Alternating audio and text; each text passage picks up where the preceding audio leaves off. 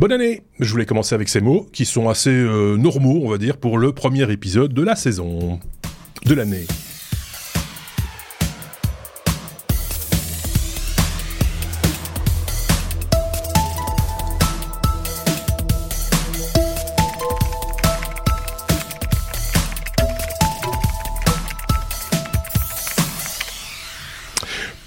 Premier épisode de l'année 2024. Euh, euh, bonne année donc. Euh, bonjour messieurs. D'un côté nous avons Sébastien qui est de retour sur le continent européen. avec du fromage et du pain. Avec, du fromage, je suis content. après, c'était combien finalement? Six mois en Amérique du Sud? Mhm. Oui. Donc voilà, ça, ça, change un peu. voilà, c'était bien? Mais c'est bien, on est quand même bien chez soi, hein, sous la pluie, etc. Euh, de l'autre côté, nous avons Benoît qui, lui, n'a pas quitté le continent européen, euh, tranquille, hein, pas peur. Hein. mais il un moment. Il a changé de rue Oui, il a changé de rue. Il y a un moment, mais c'est vrai qu'on ne s'était pas vu depuis... Euh, non, c'est vrai, 300 mètres il a fait. Avec... oh, tu es méchant, 360 est-ce que dans ces cas-là, quand on déménage à 360 mètres de chez soi, est-ce qu'on fait venir des déménageurs? C'est la question que je me pose chaque fois. Quand on est geek, on est obligé. Hein. Parce que la, maison, elle était pleine. ah oui, oui, donc il fallait, il fallait quand même des bras, quoi. C'est ça. Voilà, il fallait des euh, bras. Mais ils ont dû se marrer quand même parce qu'ils avaient même pas le temps de faire chauffer le moteur pour aller jusqu'à la maison suivante. Donc euh, voilà. On a un épisode, euh, comme toujours, évidemment, que nous enregistrons exceptionnellement parce qu'on était un petit peu pressé cette année euh, le mercredi. D'habitude, on enregistre le jeudi. C'est un détail pour vous, mais pour nous, ça veut dire beaucoup. ça veut dire que jeudi soir, nous serons un peu plus libres que d'habitude. Heureux d'être là parmi vous. Et, voilà, exactement. Donc, euh, premier épisode donc avec un planning chargé et je peux déjà vous le dire, un dossier euh, qui parlera d'expérience utilisateur, l'UX comme on dit dans le jargon. Euh, mes petits camarades que voici, que voilou, ont décidé de vous parler de ce sujet-là de manière très large ce sera en seconde partie euh, d'épisode comme euh, chaque fois. Et puis bien entendu, première partie d'épisode, vous le savez, traditionnellement, c'est notre revue de presse sous forme d'abécédaire qui commence par la lettre... La lettre A comme... Euh, non, pas comme Apple, comme Adobe. Voilà. Adobe sans Figma, Adobe n'achètera pas Figma, tu nous expliques ça, Benoît. Effectivement, ils vont pas l'acheter. les régulateurs ne le veulent pas.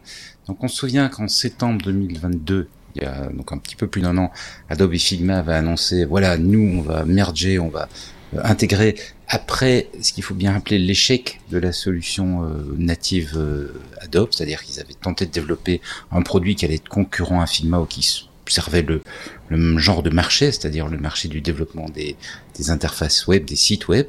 Euh, mhm. et, et, leur produit qui s'appelait XD n'ayant pas trop marché, ils se sont dit bon on va racheter le leader du marché, c'est-à-dire Figma.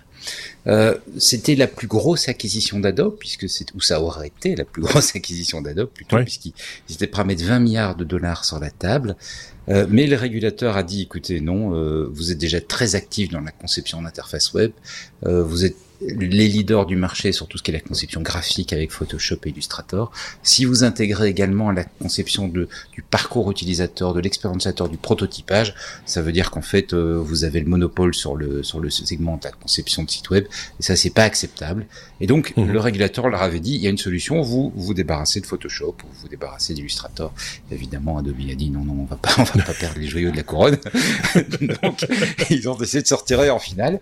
Les deux entreprises regrettent c'est bon ton euh, le, fait que le régulateur ne leur ait pas laissé euh, s'organiser comme il le souhaitait.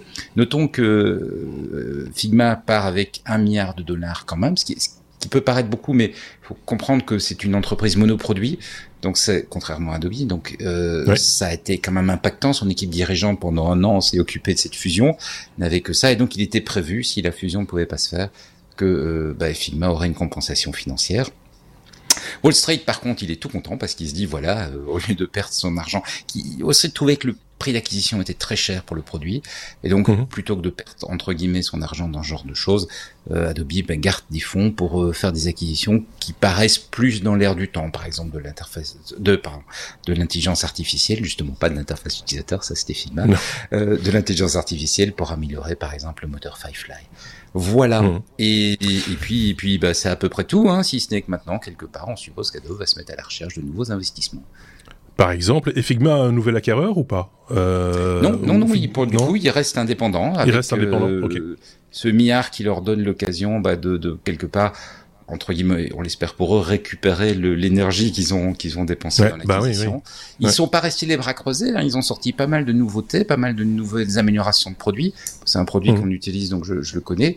Euh, ils, ils, ont, ils, sont pas du tout endormis sur l'année qui est passée en termes de, de produits. Hein. Ils sont restés très très actifs. Ça arrive souvent, ça. je... ne continue pas.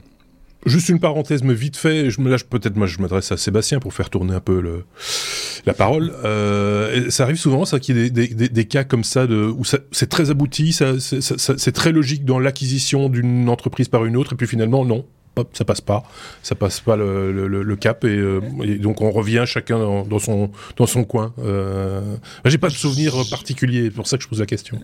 Non, j'avais peur que tu me poses la question parce que j'ai pas de souvenir particulier non plus. Je me souviens parfois de conditions. Oui, vous pouvez acquérir, mais à la condition de se séparer de tel produit ou de tel autre produit, ce qui est parfois accepté. Euh, ici, mm. c'était pas pas raisonnable, comme Benoît l'a mentionné. On n'imagine pas Benoît. Bien d'accord. Adobe se séparer de, de Photoshop. Tu vois qu'elle là-dessus, j'allais dire, on n'imagine pas Benoît se séparer de Photoshop. Non, plus. non plus. euh, non, j'ai pas d'exemple euh, concret en tête. Une question pour Benoît, parce que j'ai pas suivi l'actualité de, de, de, cette semaine. C'est le régulateur US ou européen qui a, qui a imposé ça? C'est l'Europe qui contraint leur plan ou c'est les États-Unis? En, en, fait, c'est l'ensemble des régulateurs, c'est-à-dire que les, les deux qui sont plus mis en exergue, c'est le régulateur britannique et le régulateur américain mais les régulateurs européens arrivaient au même genre de conclusion. Et fondamentalement, ils n'ont pas attendu qu'on leur dise un nom formel et officiel. Ils ont juste compris, vu l'évolution des discussions, que mhm. la, la, leur porte-parole expliquait en substance, bah, il est clair que l'évolution va nous entraîner à, à devoir des, prendre des décisions qu'on sait déjà qu'on ne voudra pas prendre. Et donc, c'est pas la peine de continuer quand on arrête les frais. Mhm. Donc, il n'y a pas eu un nom formel du régulateur. Il y a simplement eu dans le dialogue, la compréhension qu'ils n'allaient pas y arriver. Ouais, c'est ça. Donc euh, autant, autant, autant freiner les cas de fer à ce moment-là et revenir chacun dans, sa position. C'est très bien comme ça. Et euh, c'était donc le premier sujet de l'année.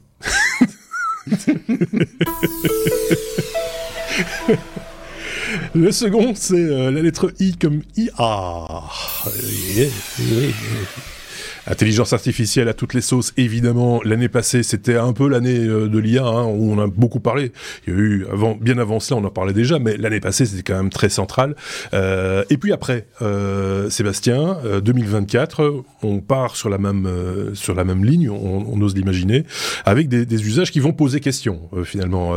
et ça, ça commence déjà, hein, c'était déjà dans l'esprit des gens, ça qui vont poser plein de questions légales, morales, éthiques. Et j'ai trouvé deux exemples cette semaine qui font euh, froid dans le dos tous les deux. Donc, euh, petit récapitulatif, si vous étiez dans une grotte en 2023, en fin 2022, OpenAI a sorti la première version de ChatGPT, ce qui a permis de généraliser l'usage grand public des modèles euh, génératifs de texte dans le cas de ChatGPT. Ceux d'image étaient déjà là avec Stable Diffusion et DALI depuis quelques mois avant. Hein. C'était mhm. milieu, milieu 2000 22 et euh, ont surtout donné euh, aux développeurs des API, des fonctions, des librairies pour pouvoir euh, appeler des, des, modèles et les mettre dans leurs applications.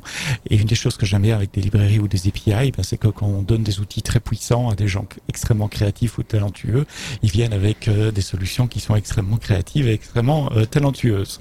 Les deux que j'ai repérés sont dans deux domaines radicalement différents. Le premier s'appelle Suno AI, c'est une startup basée à Cambridge alors pas le Cambridge ici en Europe, euh, euh, en Angleterre, mais le Cambridge euh, Massachusetts, tout près de, de, de Boston.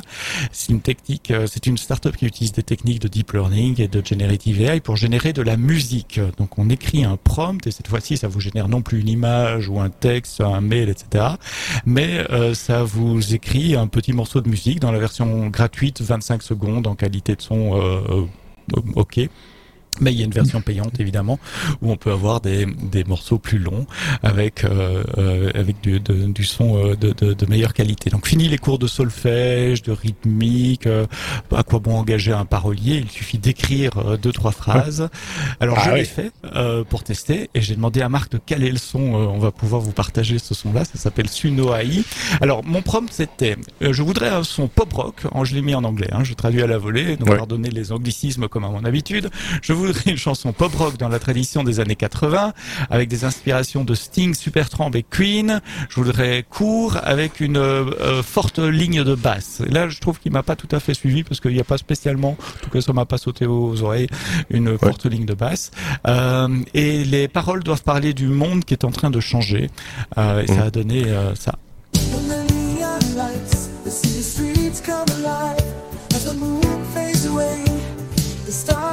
Shine. But the world keeps turning, spinning out of control. We're caught in a crossfire,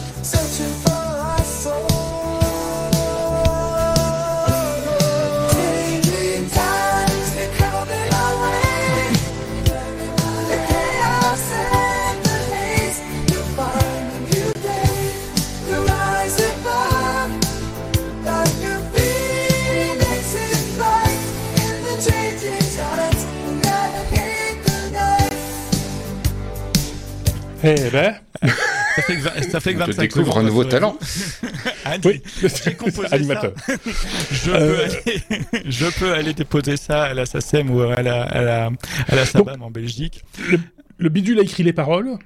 Il a écrit les Euh, paroles, il a écrit la musique, et les- il a la gé- musique, et il a, et il a généré chanté. son, Et les Et il a fait les chœurs, et arrangements, etc. enfin, Et les le- arrangements. Le fichier MP3 que j'ai téléchargé, c'est ce que vous venez euh, d'entendre. Et je trouve le résultat assez assez bluffant, c'est convaincant. On aime ou on n'aime pas, ça c'est après une question de goût. Mais par rapport à Oui. ce que j'ai demandé, un truc qui sonne années 80 dans le style de Supertramp, euh, ça colle. Hein Non. Ah non, pas super Oh, Trump. Non, non, un non. peu. Oh, Un mélange. Roger Oxon, viens voir. non, non, mais c'est- non, non, pas super Trump. Non, jamais de la vie. Euh, un peu les, les- les démons de minuit, im- le groupe Image à la rigueur. Ah oui, toi tu Pas, m'as dit mais ça, pas- oui. Ouais, c'est- bah oui, trop pop que pour être. euh, non, c'est pas. Non. Mais ceci dit, ceci étant dit, ça sonne. Hein, pour en revenir, ça sonne. Ça, ça rentre quand même un peu dans la tête. Hein. Euh, c'est la, troisième ou quatrième fois que je l'entends. Ça commence à. voilà, ça, c'est le genre de truc. euh, si tu le passes en radio, à mon avis, tu le matraques un tout petit peu et, et la sauce pourrait éventuellement prendre. Ceci étant dit, c'est pas Je très dans l'air du temps. Ceci dit, ceci dit, tu cherchais aussi, tu cherchais aussi un, un son pop, pop rock Ah oui, pop des années dans- 80, donc forcément C'est pas très, euh, ouais, c'est pas très dans actuel. Hein. J'ai Ouais, entendu ouais. des exemples de rap, de rap en français. euh, il est capable de générer des tas de choses différentes. Là, c'est ce que je lui ai demandé. Désolé, je me montre mon âge en, en, en générant un truc des années euh, 80. Alors, Tu me, dirais, tu, me dirais, tu me dirais, tu me- je te coupe deux secondes, mais tu me dirais, c'est un groupe suédois de 87, ils ont sorti ça, ils ont eu un gros succès chez eux, mais pas du tout à l'international, je serais tenté de Ça le passe. croire presque. ça pourrait passer, ben oui, sans, sans- rire. Donc euh, voilà, ça fait peur. Hein. Plein de questions. D'où vient, d'où vient Bah la ouais. source? Est-ce qu'il y, a- est-ce qu'il y a eu une inspiration d'autre chose? Un ou groupe suédois des années comment 80. programmer. Euh, qui, est, qui est propriétaire de ça en termes de copyright? Est-ce que c'est eux? Est-ce que c'est moi? Est-ce qu'on peut déposer ça? Euh, Où en sont les lois dans, dans chacun des pays? Est-ce qu'on Je sais qu'il y a certains pays qui, qui commencent à réfléchir à, sur l'interdiction de pouvoir euh, déposer auprès d'une une société d'auteurs-compositeurs ce genre de, de création. Alors je parle de Suno AI, mais c'est pas le seul. Il y a euh, Jukebox d'OpenAI, nos amis de ChatGPT. Il y a Amper Music. Il y a Aiva aussi qui permettent de, de faire ça. Donc il y en a d'autres. Et attendez-vous à d'autres dans le futur. Autre exemple, et je change complètement de, de, de, de domaine, c'est une start-up euh, chinoise qui permet de, de, de nous recréer, de créer un avatar de nous, mais pas uniquement la représentation physique, mais aussi notre manière de penser, notre manière de parler, notre voix, après notre mort. L'idée, c'est de faire un, avatar dans une application avec qui on peut parler, comme on parle à Alexa aujourd'hui, ou comme on parle à un assistant, mais aussi avec la représentation visuelle. Euh, bonjour maman, comment tu vas? Et que tu fait hier Et avoir une conversation un peu comme on aurait avec ChatGPT, mais basée sur la voix euh, et avec la, la, la, la- la voix d'une personne euh, qui nous a quittés. Et ça, je trouve ça complètement euh, flippant. Il n'y a pas la barrière culturelle qu'on a ici en, en, en Europe, puisqu'en Chine, il n'y a pas de religion euh, officiellement acceptée ou légale. Mhm. L'État décourage même l'usage de religion. Et apparemment, ils ont pas mal de succès, puisqu'il y a déjà 500 employés qui travaillent dans, dans cette euh, start-up-là. Alors ça marche euh, soit sur base d'interviews que tu fais euh, euh, pré-mortem, enfin avant ta mort, euh, pour savoir ce que tu penses et ce que tu penses de ceci, cela, etc. Plus des enregistrements de ta voix, des enregistrements vidéo de toi. Soit si c'est si la famille décide de faire ça après la mort, euh, il faut reprendre des vidéos aussi, des enregistrements de la voix, et puis ils arrivent à pomper aussi tous tes messages, ton historique de ton téléphone euh, pour Mhm. savoir de quoi tu parlais, comment tu faisais tes phrases, etc. Euh, ils disent que c'est pas plus différent qu'un qu'un enfin c'est pas eux, c'est des psychologues qui disent finalement c'est un peu le même principe qu'un album photo. Une fois qu'on a passé une certaine étape dans le deuil, on est content de rouvrir un, album photo et revoir Ouais, euh, la personne. Là, je trouve ça quand même un peu plus flippant Oui. parce qu'on peut interagir. C'est un Bien sûr. photo avec lequel on interagit, on parle. Et, voilà, moi, j'aimerais pas du tout ça, mais c'est mon, mon, mon avis à moi. Bah oui, parce que comment on fait son deuil dans ces cas-là? Enfin, c'est un peu, c'est un peu Mhm. particulier. Je sais pas ce qu'en pense Benoît. Je le sens dubitatif comme moi. Euh, c'est- compliqué comme histoire quand même, euh, non? Il me semble, alors je suis pas un spécialiste, mais il me semble que dans ces pays, on, on- il est fréquent de garder euh, des éléments du mort, les, les, les, comment, les cendres ou des choses pareilles dans, dans la maison. Donc il y a déjà Ouais. un rapport à la mort qui est très Mhm. différent. C'est hein. différent. Un peu, un peu, un peu plus peut-être fétichiste. effectivement, ouais. Mhm. Oui, enfin, je te dis, je sais pas s'il faut mettre un jugement de valeur, mais qui, qui va Enfin, peut-être amener, voilà, une, une euh, enfin, comme le disait Sébastien, c'est, c'est- peut-être que dans leur culture, c'est quelque chose qui, qui est plus acceptable que pour nous. C'est vrai que nous, on aurait du mal à faire son deuil dans ce genre de choses. Euh, Il y, a- il y avait un roman comme ça, il me semble, euh, où justement les les, les gens s'enferment avec euh, leur leur défunt et, et se déconnectent de la vie euh, de la vie réelle. des- Parce qu'il il y, y a- une espèce de robot qui remplace les défunts et enfin Oui, mais il y a pas que- a-. On a un robot tous dans notre excuse-moi deux secondes, on a tout, tout- tout- tous un robot quelque part dans notre poche et, et on le voit, on s'en sert de, de temps en temps comme dans, dans- dans une série télévisée ou dans un film, etc. Où la personne qui a perdu euh, son compagnon, sa compagne, lui téléphone, continue à lui téléphoner pour entendre sa voix sur le répondeur. Euh, c'est, euh, ça sort pas de, na- de c'est, pas juste dans la tête d'un scénariste. C'est quelque part, c'est, oui, il y a, peut-être ce côté aussi, de, ce besoin de, de, de sentir un parfum, de, de, de- d'entendre une voix euh, qui va au-delà de l'image d'un album photo. Euh, c'est, c'est donc, oui, On- Seb. On mentionne souvent la série euh, Black Mirror, ou je mentionne souvent la série Black Mirror quand je parle de technologie, parce que souvent ce sont c'est de la science-fiction d'après-demain. C'est pas du 2048 ou du ou du 3000 et quelques. C'est des choses qui pourraient arriver. Et bien là, c'était là euh, saison 2 de Black Mirror il y a quelques années, épisode 1. Allez regarder saison 2, épisode 1. C'est un avatar. Alors là, il est en trois dimensions, vraiment face à toi dans la pièce. C'est pas une image sur ton téléphone. Euh, mais mais c'est tout. Euh, le, le reste, c'est c'est le scénario que, que décrivait Black Mirror. Et on a, il y a une autre série qui parle de ça aussi, mais là, c'est encore plus compliqué. C'est Upload, on en a déjà parlé plusieurs Ouais. fois aussi, qui est visible sur, euh, sur Prime Video. Oui, et qui était la saison 3 d'ailleurs, je l'avais déjà mentionné en Mhm. fin de la fin de l'année l'année dernière. Mais, là, c'est plus sur le ton de l'humour, donc ça passe. C'est plus Mhm. euh, voilà, c'est le, le côté cocasse de la dématérialisation et de, du, du, du métaverse aussi quelque part. Euh, Il y, a- il y a aussi un truc euh, dont on n'a pas parlé la, la fin de l'année dernière et pourtant c'est sorti à ce moment-là. En tout cas, l'annonce est sortie à ce moment-là, mais il n'y a pas encore de vraie réalisation. C'est Channel One. C'est cette chaîne de télévision, une chaîne d'information qui euh, propose euh, un journal, ou en tout cas va proposer un journal, euh, uniquement réalisé avec des avatars et des voix de synthèse. Euh, c'est assez particulier euh, à, à suivre. Euh, je vous mets quand même un petit peu le son, comme ça vous pouvez vous rendre euh, compte. Tout ça, c'est de l'intelligence artificielle, hein, donc euh, des intervenants euh, virtuels, des présentateurs virtuels, des fois basés sur des présentateurs existants, des fois pas, euh, et qui lancent des sujets qui sont des sujets achetés aux agences de presse, euh, etc. C'est très particulier. Alors, est-ce qu'ils vont arriver à le produire? Parce que là, c'est un journal euh, de 21 minutes à peu près. Ce qui, ce qui euh, je vais un peu diminuer le son parce que ça, ça me perturbe, mais euh, c'est- c'est c'est c'est c'est, euh, ça générer un truc comme ça, il faut voir s'ils arrivent à en générer toutes les toutes les heures quoi. Hein, c'est pas si évident que ça euh, quelque part. Et alors le truc qui est très dérangeant dans l'histoire, c'est euh, que quand ils n'ont pas d'image, ils les fabriquent. C'est-à-dire qu'ils parlent d'une inondation quelque part. Ah, on n'a pas les images parce qu'on n'avait pas de reporter sur place. Eh ben, on va faire des images d'une inondation. Et ça, inventer l'information quelque part ou, l'illustrer de cette manière-là, ça dépasse quand même les bornes euh, de la bienséance. Euh, voilà. Par contre, sur le principe de présenter dans, toutes les langues possibles imaginables sur base d'un seul avatar, euh, oui, ça, va parler à plein de gens, évidemment, et en particulier aux chaînes de télévision qui ont envie d'être écoutés et regardés par plus, le plus grand nombre, on l'imagine euh, bien. Donc je sais pas ce que vous en pensez, après on passe à la suite, hein, mais euh, Benoît, euh, un avis là-dessus ou pas? Ouais, tu, tu parles d'inventer des informations, il y a déjà des chaînes qui font ça. hein. Oui, c'est pas- c'est même aux États-Unis, euh, oui, c'est pas faux. Et en France, Mais- BFM TV a peut-être pas tellement plus d'intelligence que l'intelligence artificielle. Donc. C'est euh, oui, mais ça, ça, ça a encore un autre bah, ju- jugement de valeur. De, de- mais mais euh, mais ce- tu as raison. Mais, mais ceci étant dit, ça, si tu le sais et que tu l'as vu, que que tu l'as compris, c'est parce qu'effectivement il y a de la perfection. Ici, c'est tellement lisse et parfait et que euh, si tu as le petit virus du doute en te disant est-ce que c'est juste ou c'est pas juste, c'est déjà un, pas de plus vers euh, vers vers l'installation d'une fake news solide et, qui va faire bouger peut-être des masses de gens euh, dans le mauvais sens. Non, il n'y a pas de pas de réaction. Ok. Sébastien? Non, pas de c'est- réaction non cette plus. Année, cette année, la moitié de l'humanité va voter pour un nouveau président en 2024. Oui. Entre l'Inde, un bout de la Chine, un bout de la Russie, enfin, je sais plus tout quoi.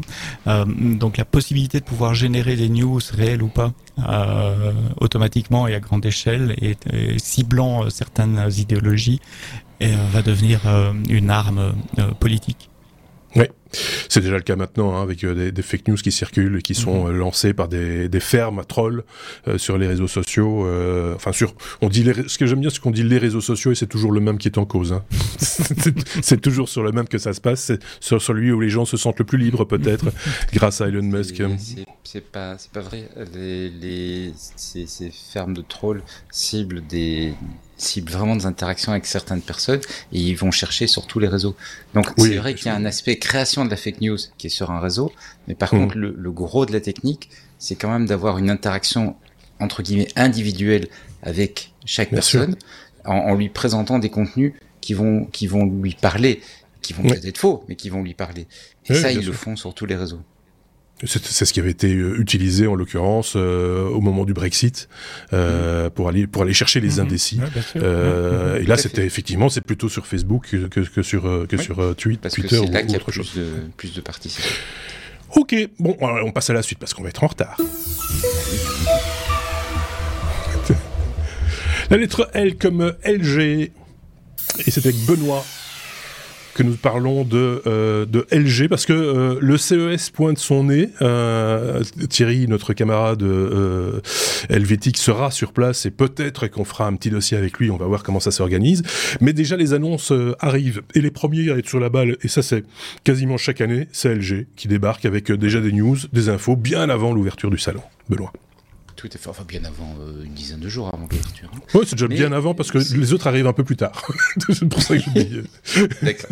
Alors c'est des pré-annonces, donc je précise tout de suite, on n'a pas toutes les infos. Et euh, Marc, parce que je sais que tu vas me poser la question, non, on n'a pas le prix. Ne pose pas la question, on n'a pas encore le prix. Donc c'est effectivement les pré-annonces euh, pour le CS 2024 avec euh, deux produits qui m'ont un petit peu, enfin plutôt un produit et une annonce qui m'ont euh, intéressé dans, dans l'offre LG. Le produit c'est le Cinebeam Cube. Alors de quoi s'agit-il? C'est un vidéoprojecteur qui se destine à, un- on va dire, aux non cinéphiles. Ça correspond à une gamme de produits qu'on qu'on commence à voir euh, chez Ouais. les concurrents, hein, chez, chez euh, Samsung, Samsung. Freestyle, Mhm. chez BenQ, il y a le, attends, je me souviens, c'est le QS2 ou le QS3. Enfin, on, on, on voit les, des, des offres de ce type-là, c'est-à-dire en fait des vidéoprojecteurs qu'on va pouvoir utiliser de façon beaucoup plus euh, détendue que le, le vidéoprojecteur euh, classique. Donc, des fois nomade aussi, hein, Oui, transportable, on peut on peut le partir avec en vacances. Euh. Exactement, exactement. Ça Ouais. fait un appareil qui est très petit. Il fait, euh, en l'occurrence ici, euh, 14 cm sur 14 cm sur 8 cm, donc c'est vraiment très petit, très léger, 1,5 kg. Ça veut dire que aussi, quand on ne s'en sert pas, on peut le ranger dans une armoire. Il est assez stylé, donc si on veut le laisser, le, le tu vois, le laisser Ouais. sur un meuble, même quand on s'en sert pas, il est pas esthétiquement, il est pas particulièrement choquant. Ils ont mis une poignée autour à 360 degrés euh, qui est, un- on pense, qui va permettre de l'installer plus facilement sur un meuble en l'orientant, etc., ou de l'accrocher. Par exemple, si Mhm. on veut faire une projection Ah, bah dans oui. son jardin à l'été, on peut l'accrocher à une branche d'arbre et projeter. Euh, bon, on fait évidemment mettre une toile quelque part, mais voilà, on peut, on peut faire ce genre de choses. Donc on voit qu'on est dans un usage moins guindé que le vidéoprojecteur euh, tel Oui, installé à demeure, vissé dans le mur, à euh, demeure, etc., ouais, avec ouais. le, le support, le machin, le, le son 7.1 et des trucs pareils qui vont bien. Ouais. Euh, autre élément très important dans- dans- et qui est également quelque chose que LG partage avec toutes les, tous les produits euh, similaires, il y a un OS de Web TV dessus. Euh, et ça c'est important parce que de nouveau, on veut pas se prendre la tête. Hein, le, le vidéoprojecteur traditionnel, je veux dire, il projette. Et puis à côté, Oui. tu dois avoir une source. Et Oui. là, tu vas avoir un lecteur Blu-ray, tu vas avoir un Apple TV, tu vas avoir quelque chose, mais tu vas avoir des sources à côté. Et du coup, c'est un peu prise de tête. C'est des câbles dans tous les sens, c'est du branchement, machin. Là, ici, il y a WebOS intégré. Euh, donc WebOS, ça veut dire la connexion aux principales plateformes. Tu peux te connecter à Netflix, Disney+, Prime, YouTube, et euh, sans rien faire, tu, tu as ton image. Et WebOS, au demeurant, euh, j'ai eu l'occasion de l'essayer. J'ai, un, un device Tizen, donc euh, Samsung, il y a un device euh, LG avec WebOS. Il est super sympa comme OS. Vous savez que je suis assez exigeant paraît, ouais. en matière d'OS. Ouais. Mhm. Il est vraiment, vraiment Mhm. léché. Il est vraiment, vraiment très agréable à utiliser. Euh, c'est un projecteur laser, donc un DLP euh, assez classique. Euh, ça, LG annonce des, des contrastes complètement ridicules de 450 000 sur 1, mais c'est évidemment euh, avec des, des manipulations soft et compagnie, ça ne veut rien dire. Ce Ouais. qui est intéressant aussi, c'est qu'ils annoncent une projection sur une diagonale qui va de 50 pouces à 120 pouces. 120 pouces, c'est à peu près 3 mètres. Euh, donc ça veut dire depuis une taille TV, Ouais. une TV euh, qu'on trouve dans pas mal de salons, jusqu'à quelque chose qui Mhm. devient quand même une, une vraie petite salle de projection. Ouais. Peut-être pas encore une grande salle de cinéma, mais une petite salle sympathique. Attention néanmoins parce que le, le rapport de projection n'est que de 1.2, donc il faut quand même le mettre assez loin. Il faut une pièce qui a quand même suffisamment de, de taille si on va avoir les 3 mètres. Euh, petit piège quand même, et là ils sont également comme l'ensemble de l'industrie, il ne fait que 500 lumens, donc c'est pas hyper lumineux, donc on va pas pouvoir s'en servir comme on va utiliser un, un projecteur en entreprise par exemple. On va pouvoir l'utiliser Ouais. quand il fait clair. Il faut qu'il fasse Ouais. noir, c'est le truc qu'on va utiliser le soir. Euh. Quand on a tiré Donc, les rideaux, c'est pas le jardin, pas la nuit. Le jardin, la nuit, euh, oui, tout à fait. Voilà. Mais note que le jardin, il faut déjà un fameux projet pour euh, pour le jour. hein. Ouais, ouais. Surtout Euh, en été. Oui, oui, c'est ça.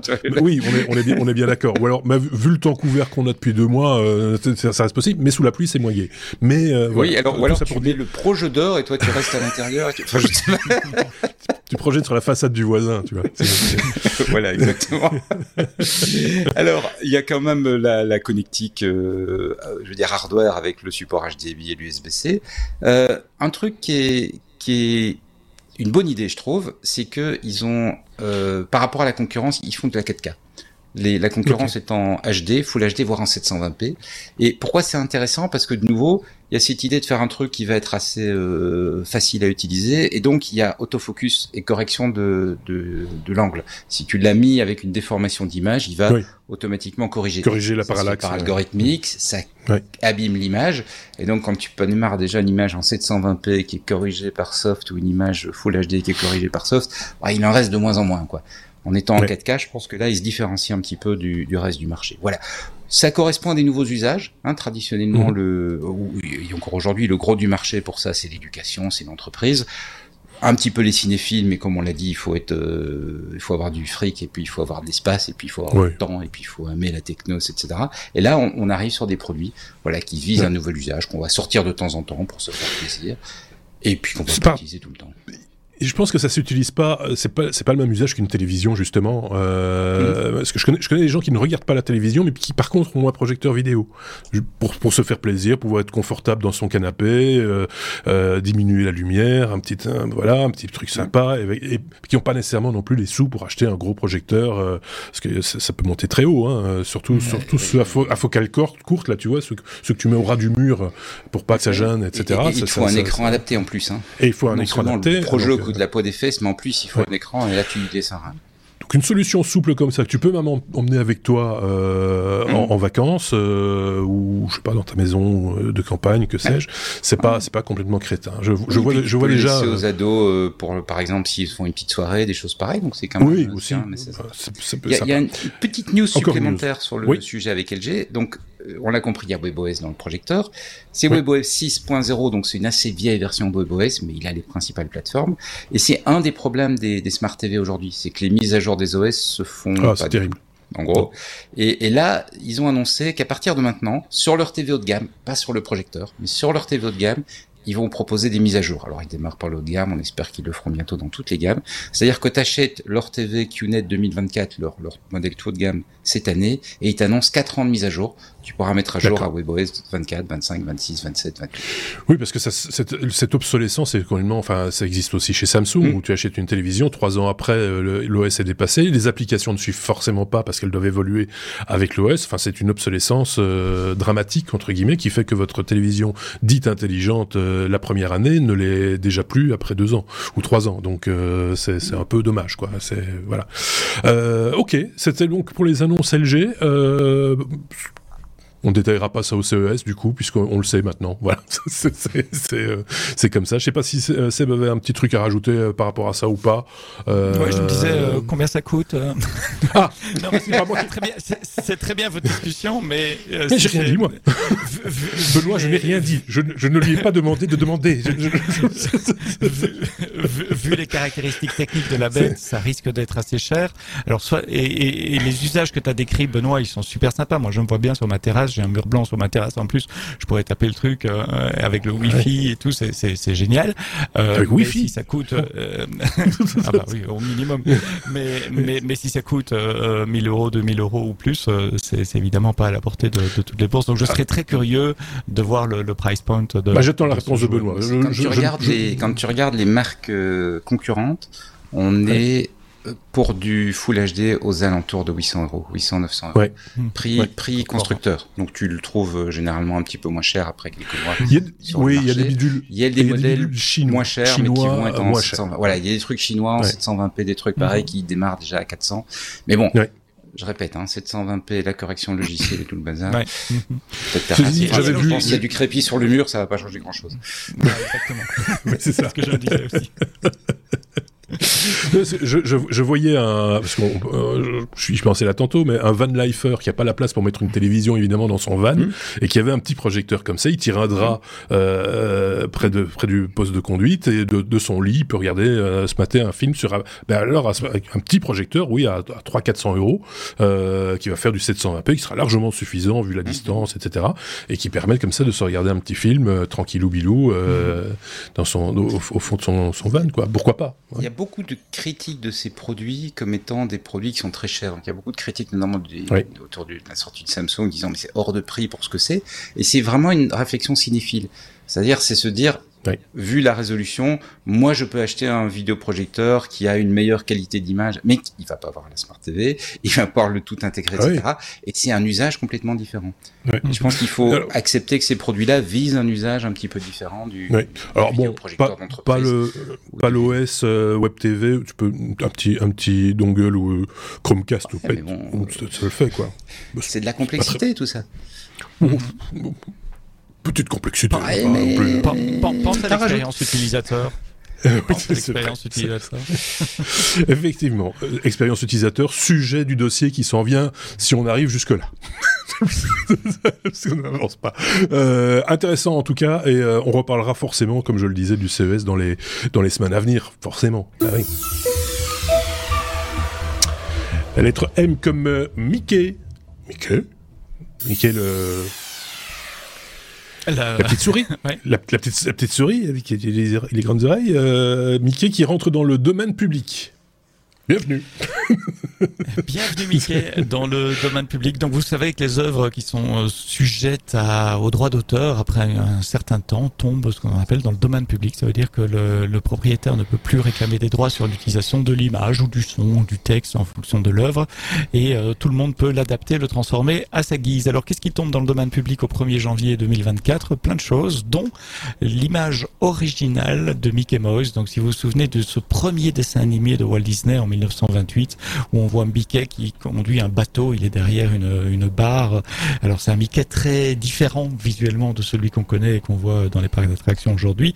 C'est Mickey en short blanc, sans gants, comme faisait remarquer Benoît juste avant l'en- l'enregistrement, et euh, d'une version très euh, rudimentaire, on va dire, euh, par rapport à la version plus aboutie qu'on connaît aujourd'hui. C'est cette image-là, et uniquement celle-là, de Mickey qui est dans le domaine public. Donc n'allez pas commencer à faire des trucs avec le Mickey moderne, parce que là, vous aurez les, les, les juristes de Disney qui vont vous sur le dos.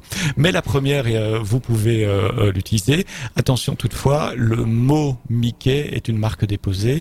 Vous pouvez pas utiliser le mot Mickey avec cette image-là. Tout ce que vous pouvez faire, c'est utiliser l'image originale en noir et blanc ou la retransformer. Ce qui n'a pas manqué d'ailleurs, parce qu'il y a une société de production qui a annoncé quasiment le même jour qu'ils allaient sortir un film sur l'histoire d'un serial killer qui se qui se déguise en Mickey, un peu comme comme Scream avec avec le masque qu'on connaît tous, mais là c'est Mickey avec euh, ses grandes oreilles. Ça plaît pas du tout à Disney d'ailleurs euh, cette histoire parce qu'ils veulent garder euh, l'image de, Mickey qu'on connaît, mais voilà il la il la contrôle plus. Et aux États-Unis c'est 95 ans, 95 ans les les les copyrights avant de tomber sur les, les droits d'auteur. Donc euh, 1928 plus euh, 95 ça fait euh, 2023. Donc au 1er janvier 2024 l'image est, libre de droit.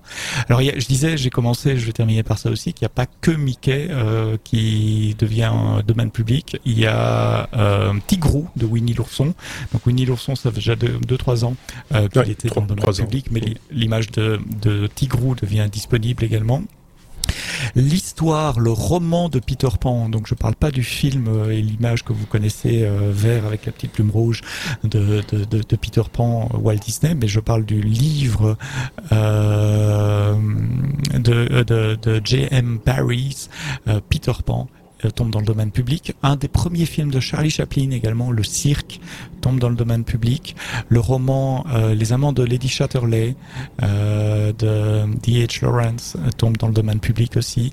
La première comédie musicale de Max Brother euh, avec euh, avec Groucho, Marx euh, et les autres euh, tombe dans le domaine public. Et il y en a d'autres comme ça. Un film de Buster Keaton aussi.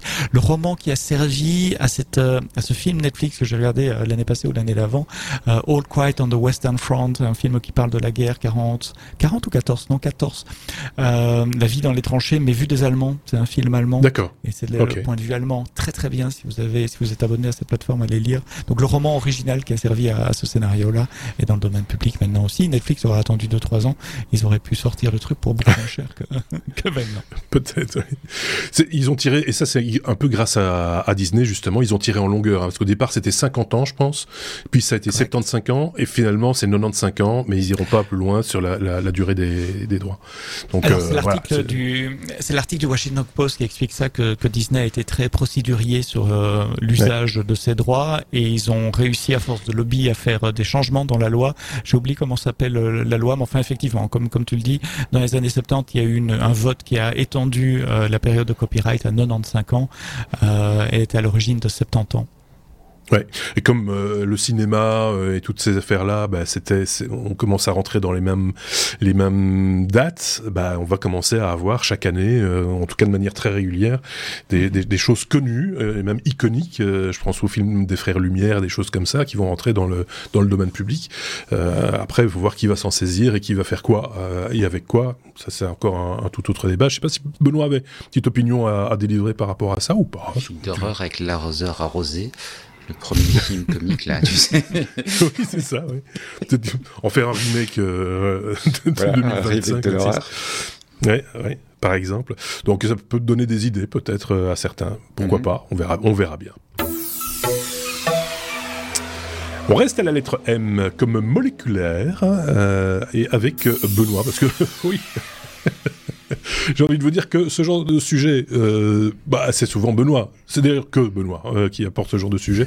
C'est pour ça que moi j'aime bien quand Benoît est là parce que chaque fois c'est une petite. C'est comme Benoît, c'est une pochette surprise en fait. hein. Il, y a plein de trucs autour euh, un peu habituels et puis quand on l'ouvre, pouf, tout d'un coup il y a ce truc là qui sort. On va parler de, café moléculaire, euh, Benoît. C'est particulier. C'est une recette qui est dévo- qui est maintenant dévoilée, on va dire. Tout à fait.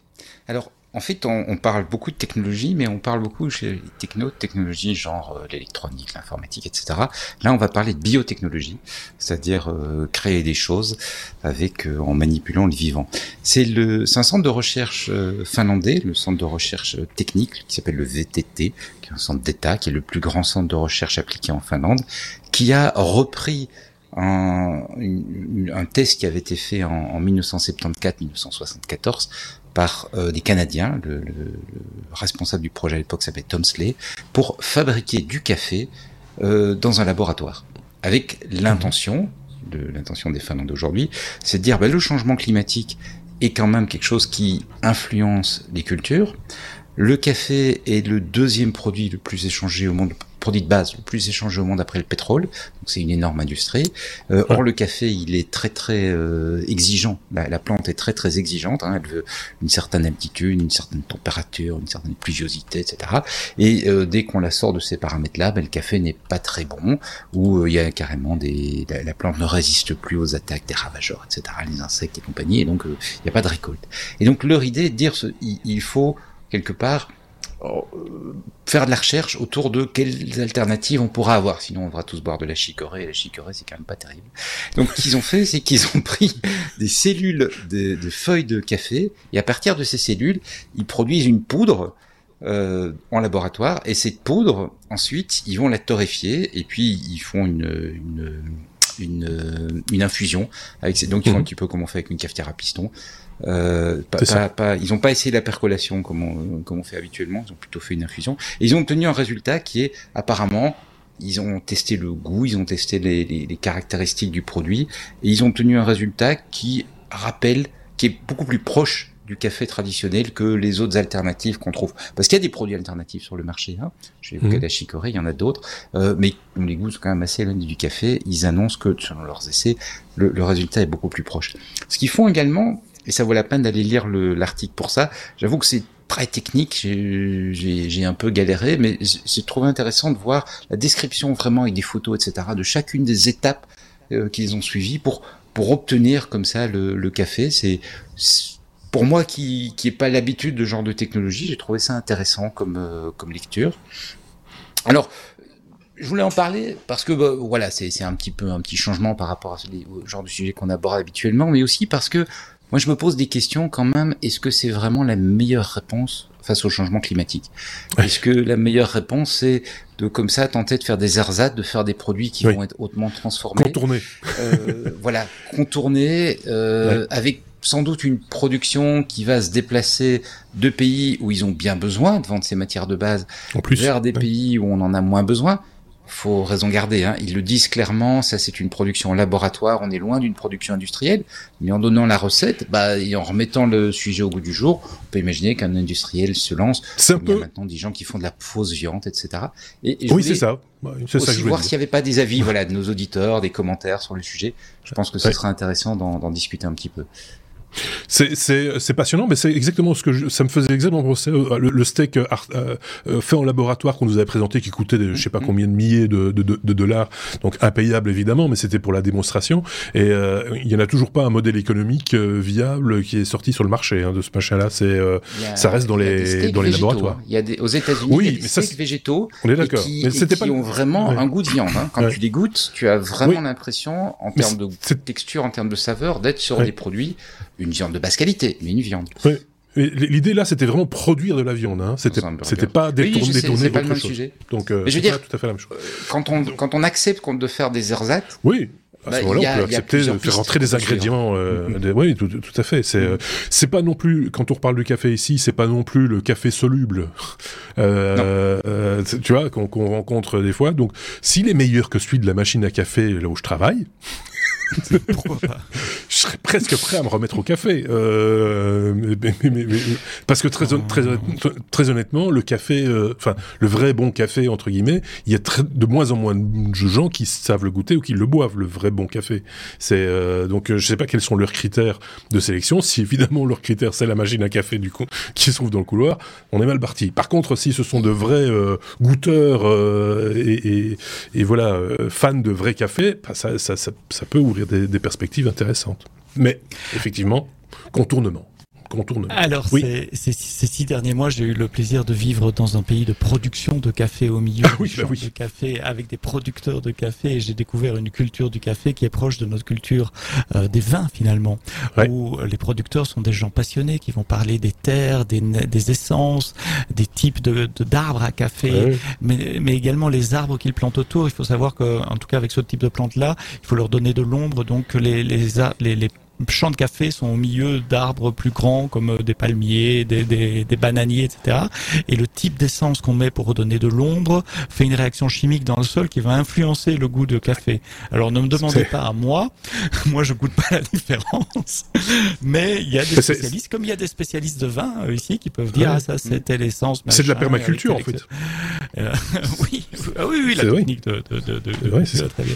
Ouais. Et donc, quand j'entends Benoît parler de, de café en laboratoire, je, je me demande ce que penserait un, un oenologue d'un, d'un, D'un vin en laboratoire, en euh, laboratoire. Et, et, Ouais. et je connais certaines personnes en Colombie qui, qui, qui auraient la même réaction de notre œnologue. Ah, on se fait des amis, hein, parce qu'on on parle d'intelligence artificielle qui va virer des journalistes et des musiciens, on parle d'un laboratoire qui va virer les gens qui produisent du café. C'est super, on se fait plein de copains, c'est chouette. Euh, mais c'est intéressant, Ceci dit, on a- c'est la démarche était intéressante. Ah, tout à fait, évidemment, elle est techniquement très intéressante aussi. Mais ceci dit, euh, c'est vrai que le, le- la plupart du café qu'on consomme ici en Europe est dégueulasse. Toutes les machines automatiques, c'est absolument euh, infect par rapport à un, à un vrai café qui vient d'une vraie plante.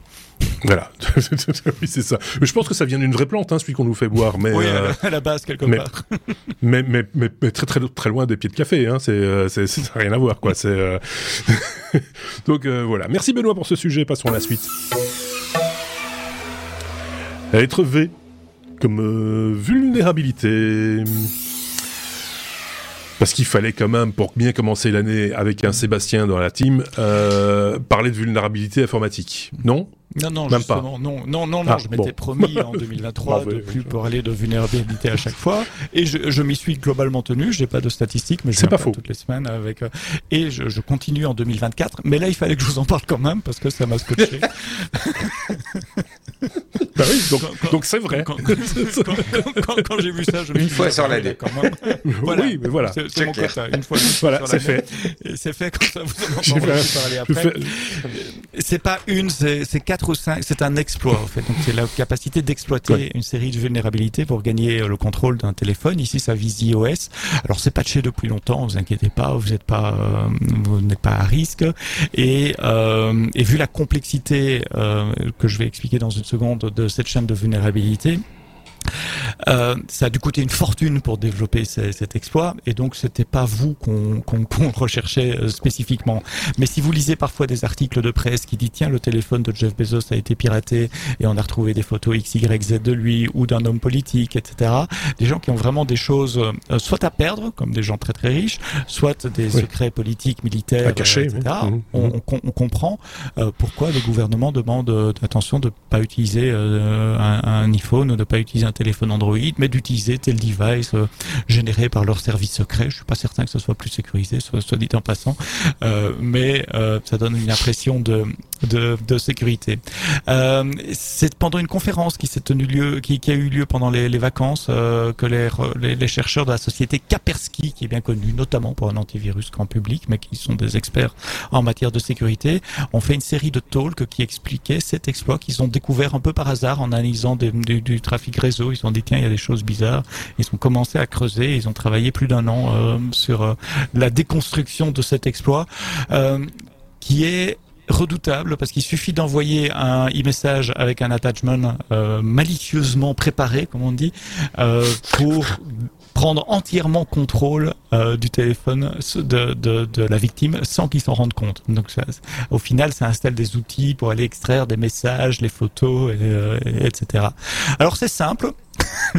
L'utilisateur reçoit son e-message euh, bizarre. E-message ne réagit pas. En essayant de le préprocesser, ça déclenche un bug qui euh, donne accès euh, via les librairies TrueType, donc les polices de caractères, via une librairie privée d'Apple, euh, à la possibilité d'aller écrire dans deux zones de la mémoire.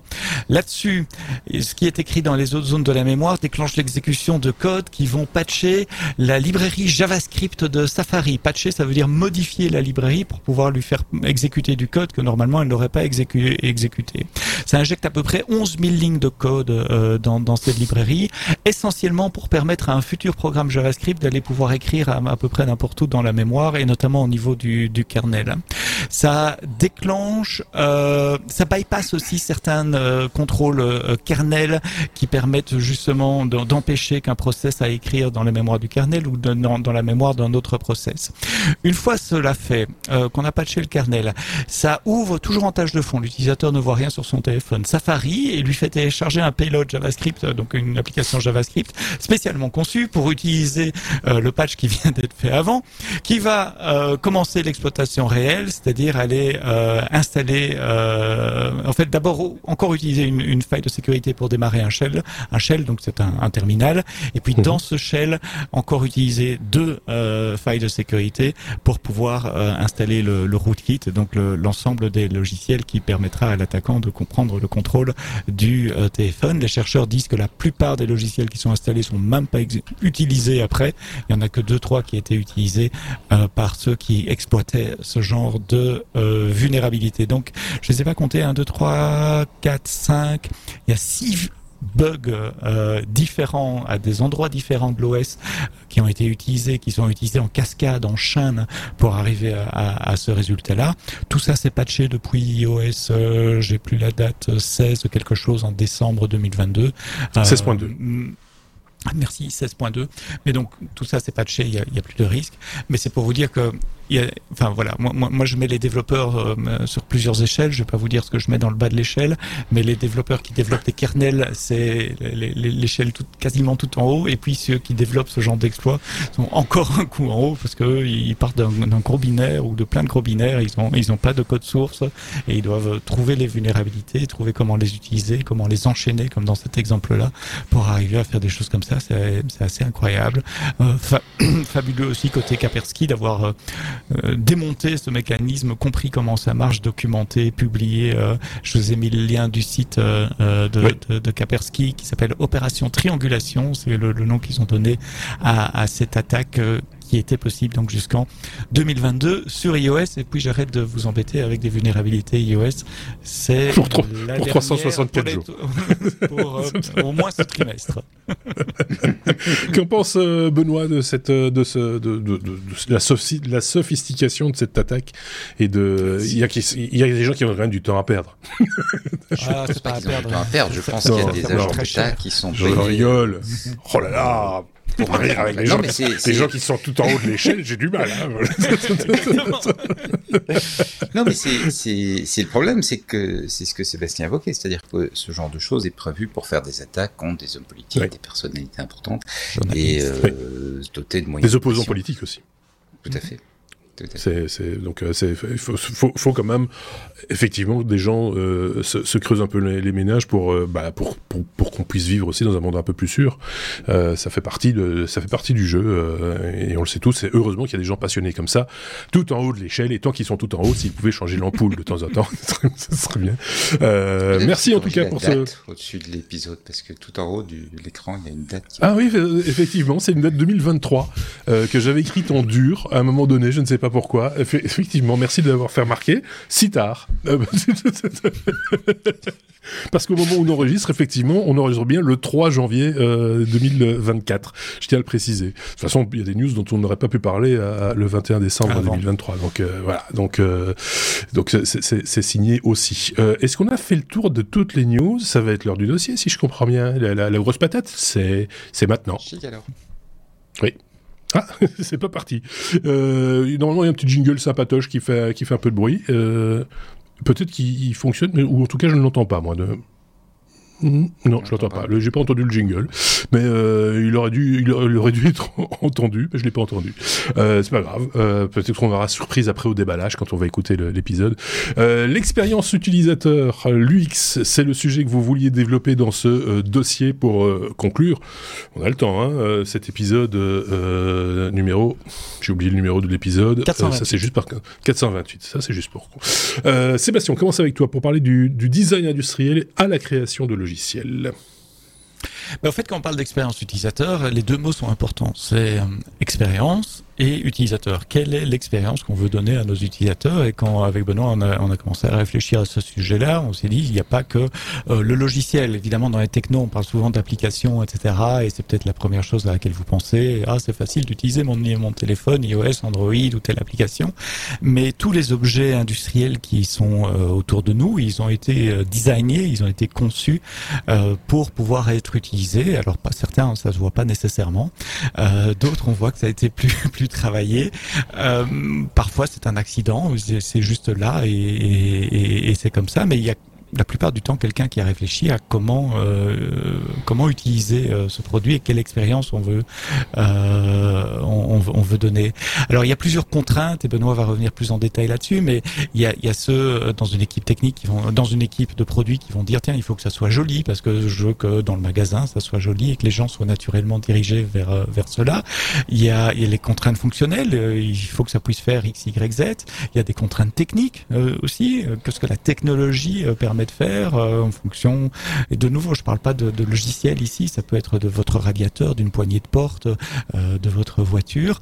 Et puis il y a les contraintes industrielles, il faut que ça soit fabricable, fabricable en grande série, à bas coût également. Donc souvent il faut un ensemble de gens qui vont euh, réfléchir à euh, c'est quoi c'est quoi la, la, la, solution.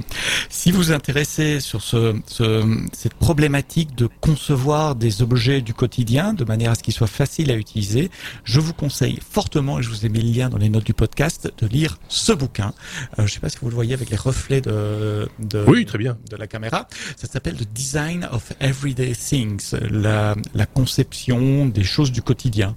Euh, parce que il y a, il y a des choses qui, qui ont été conçues, qui marchent plutôt bien. Une tasse, par exemple, prenez une tasse. Euh, on peut découvrir relativement facilement à quoi ça sert une tasse. Il y a, il y a un grand espace vide au milieu, ça sert à remplir un liquide. Il y a une poignée à la droite ou à la gauche, ça dépend comment on la tient. Ça sert à prendre la tasse. C'est idiot, mais c'est un design qui est euh, euh, découvrable et c'est une des premières qualités des designs. Il faut que quand on voit un objet, on puisse découvrir quelle est sa fonctionnalité et découvrir les fonctions que je peux utiliser. Et de nouveau, ça s'applique aux objets, ça s'applique aux interfaces utilisateurs, euh, homme-machine, euh, euh, euh, sur, sur votre PC ou sur, sur votre téléphone également. Et dans ce bouquin, le monsieur, l'auteur qui s'appelle Donald Norman, introduit le concept, deux concepts très forts. Le concept, en anglais, il dit affordance et de significance. Affordance, j'ai pas trouvé de traduction en français. Je te jure, j'ai essayé, Marc, mais j'ai pas trouvé. Euh, c'est c'est ce que l'objet offre. Je reviens à mon exemple de, de porte, de, de tasse. Il offre un, espace, un volume pour mettre un liquide au milieu et une anse. On voit directement, il, offre ses fonctionnalités. Il, euh, donne, il n'y a, pas vraiment besoin d'explication. On sait directement euh, ce, ce que ça permet de faire. Un siège, par exemple, j'ai un siège à côté de moi. On voit assez, enfin, sauf s'il est designé justement par un, un, un designer euh, euh, qui Tordu. de le rendre esthétique. Je ne citerai pas de nom. Un monsieur qui commence par les deux mêmes lettres que mon nom de famille. Euh, un siège, on- on- je vois Marc qui réfléchit. Euh, on on voit qu'on peut s'asseoir dessus. Il y a des accoudoirs, on peut se relever. On voit à quoi à quoi ça sert. C'est pas un piano, Exactement.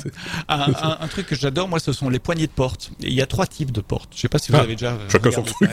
Il y a les portes qu'on pousse pour ouvrir, il y a les portes qu'on tire pour ouvrir, et il y a les portes qu'on glisse pour ouvrir.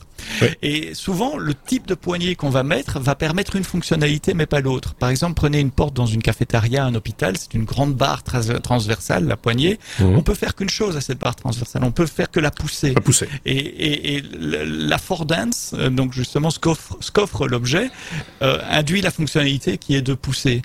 Euh, euh, J'ai une porte coulissante chez moi, je l'adore parce que elle a sur le côté une, une, une réglette, une rainure, où on peut juste mettre ses doigts sur toute la hauteur. Il n'y a pas de poignée pour pousser ou pour la tirer. La seule chose qu'on peut faire quand on met ses doigts dans cette porte, c'est la pousser à gauche ou à droite. Et donc on sait directement que la porte c'est une porte coulissante. Le pire, c'est d'offrir le mauvais affordance, donc la, mauvaise offre, et qui nécessite alors de mettre ce qu'il appelle après un significant. Un significant, c'est un texte ou une icône qui explique comment utiliser le truc. Par exemple, tu mets une poignée pour euh, pour tirer la porte, mais c'est une, une poignée et c'est une porte qui se pousse. Et donc, à côté de la poignée, normalement, tu veux tirer une, porte ou une poignée, tu es obligé de mettre pousser. Et Oui. on voit ça partout dans les magasins, pousser, tirer, etc. Quand tu commences à être euh, conscient de ça, tu regardes les portes différemment. Et je te jure que les poignées de porte, il y, a, il y a tout un chapitre dans le bouquin d'ailleurs du monsieur sur sur les les, les, les, les, les poignées de porte. Euh, si je me permets un peu de, de temps, un autre exemple, les ascenseurs. L'autre jour, j'étais dans Mhm. un hôtel, hein, ça date d'il y a un an ou deux quand même, et il y avait un ascenseur avec, euh, pour appeler l'ascenseur, il y avait deux boutons, un avec une flèche vers le haut et un, une étiquette, un sticker, un autocollant à côté qui avait une flèche vers le bas, et un qui avait une flèche vers le bas, l'autre l'autre bouton, il avait une flèche vers le bas avec un sticker qui avait une flèche vers le haut. Et je me suis retrouvé devant ce truc-là en disant qu'est-ce que je dois faire? Est-ce que je dois appuyer sur le, le truc avec la flèche vers le compte? bas pour faire venir l'ascenseur d'en haut vers moi en bas? Est-ce que je dois appuyer avec la flèche vers le haut pour lui dire que je dois aller en haut Très mauvais affordance, très mauvais euh, significant parce que euh, il fallait quasiment mettre un mot d'emploi. J'aime beaucoup mieux les ascenseurs modernes, même si là ça demande un petit changement euh, de la mentalité euh, de, de l'utilisateur. Vous savez, c'est ces ascenseurs où vous dites je veux aller au 23e étage. Ding, ding, vous tapez 23, il vous dit ascenseur D, vous allez à l'ascenseur D. Et quand vous êtes dans l'ascenseur, il n'y a plus de bouton, il y a juste un bouton pour fermer la porte, ouvrir la porte, un bouton. Et il va. Et il y va, euh, et c'est beaucoup Ouais. plus efficace en matière de gestion du trafic également. Dernier exemple, Ouais. euh, euh, avant de, de, de, de pivoter pour enchaîner sur Benoît, un, un évier. Et de nouveau, là, c'est une expérience réelle, ça m'est arrivé dans un hôtel. Euh, très bel évier, design et tout, très, très beau robinet. Euh, J'enfonce le, le, le truc pour le fermer, vous savez, le truc qui bouche le fond de l'évier, je verse Oui. de l'eau, je me lave, etc. Et puis, comment est-ce qu'on vide l'évier? Pas de poignée visible, je regarde à gauche, à droite, etc. Je regarde, est-ce qu'il y a une pédale en dessous? Non, il n'y a pas de pédale. Donc, de nouveau, très, très mauvaise affordance. Le, le truc. J'ai sorti la foreuse. J'ai un modèle mental, je sais à quoi ça sert, mais j'arrive pas à appliquer, à utiliser ce modèle. Très très mauvais design. Finalement, après euh, longtemps, j'ai pas dû aller demander à quelqu'un, mais presque, je me suis rendu compte qu'il fallait appuyer sur le, le, le bouchon lui-même dans le fond de la vasque pour le refaire sortir et que l'eau. euh, Mais double mauvais design d'abord, c'est Bah, bien sûr. c'est idiot. incompréhensible. Et pourquoi est-ce Tu que t'es je dois séché les mains. dans l'eau dans l'eau Bah, sale voilà. Oui. pour, pour éviter euh, l'évier. Tout ça pour ça, vous c'est dire c'est très con. que le design, c'est super important. important. Bien sûr. Le design, le feedback également, avoir un feedback immédiat. Euh, moi, quand j'ai appuyé sur mon bouchon, je vois que l'eau part, c'est bien, j'ai mon feedback. Combien de fois vous avez appuyé sur un feu rouge 15 fois sur le bouton du, du feu pour demander le passage Il paraît qu'il est fake. Il a toujours été fake, il paraît. Ça, ça ne marche pas. Non, mais il paraît que, C'est juste que fait gens. pour pas faire patienter les gens. Qu'ils ça leur donne l'impression d'avoir une autorité sur le, sur le truc. Mais sinon, ça, ça dérègle tout. Sinon, c'est, J'ai déjà vu des, Voilà. des bons designs où il y a un décompte qui s'affiche euh, sur le, le, truc pour piéton. On appuie sur le bouton, voilà. et poup, il y a un décompte qui dit 30 secondes, 29, 28. Et au moins, on a un feedback immédiat, on sait que la demande a été prise en compte, etc. Voilà. Bref, il y a le modèle mental du designer, il y a le modèle mental de l'utilisateur, il y a le modèle technique de fonctionnement, ce qui est possible. Il faut arriver à combiner tout ça pour faire une bonne expérience utilisateur. Et c'est ce que Benoît va vous expliquer Ah dans la oui. section suivante. Puisque Benoît va nous parler de, l'approche, bah, bravo, en matière de conception de système informatique, Benoît. Benoît? Exactement. On va, on va un petit peu discuter de ça. Il y a eu énormément de progrès et, je pense que ce que Sébastien vient d'expliquer euh, l'illustre bien. Il y a, de plus en plus de, documentation, de livres, de recherches qui expliquent en fait euh, comment on va pouvoir concevoir un bon produit. On est vraiment passé, je pense, en une quarantaine d'années, d'une espèce d'artisanat à des choses qui sont euh, prévisibles, qui peuvent être gérées. Et ça, c'est important parce que tant qu'on est dans l'artisanat, il va y avoir, il y a deux phénomènes. D'abord, euh, bah, il y a la connaissance se perd quand la personne euh, va va quitter l'entreprise, par exemple. Donc euh, brusquement, bah, on avait on avait euh, on avait quelqu'un qui qui savait faire et puis il s'en va, il part à la retraite, il change d'entreprise, etc. Et on n'a plus personne qui sait faire. Et j'ai un problème d'affordance. Est-ce que vous me voyez toujours? Oui. Oui, c'est bon parce que j'ai perdu la j'ai perdu le retour. Et Ah bah le, le deuxième élément, c'est euh, ça veut dire également qu'il faut une entreprise visionnaire pour s'engager. Et là, on va vraiment avoir une euh, on- grâce au fait qu'on a développé des méthodes, on va pouvoir intégrer ça de façon beaucoup plus cinématique. Et on le voit parce qu'on a des produits qui sont de plus en plus, je pense, d'une bonne qualité, qui offrent une bonne expérience utilisateur.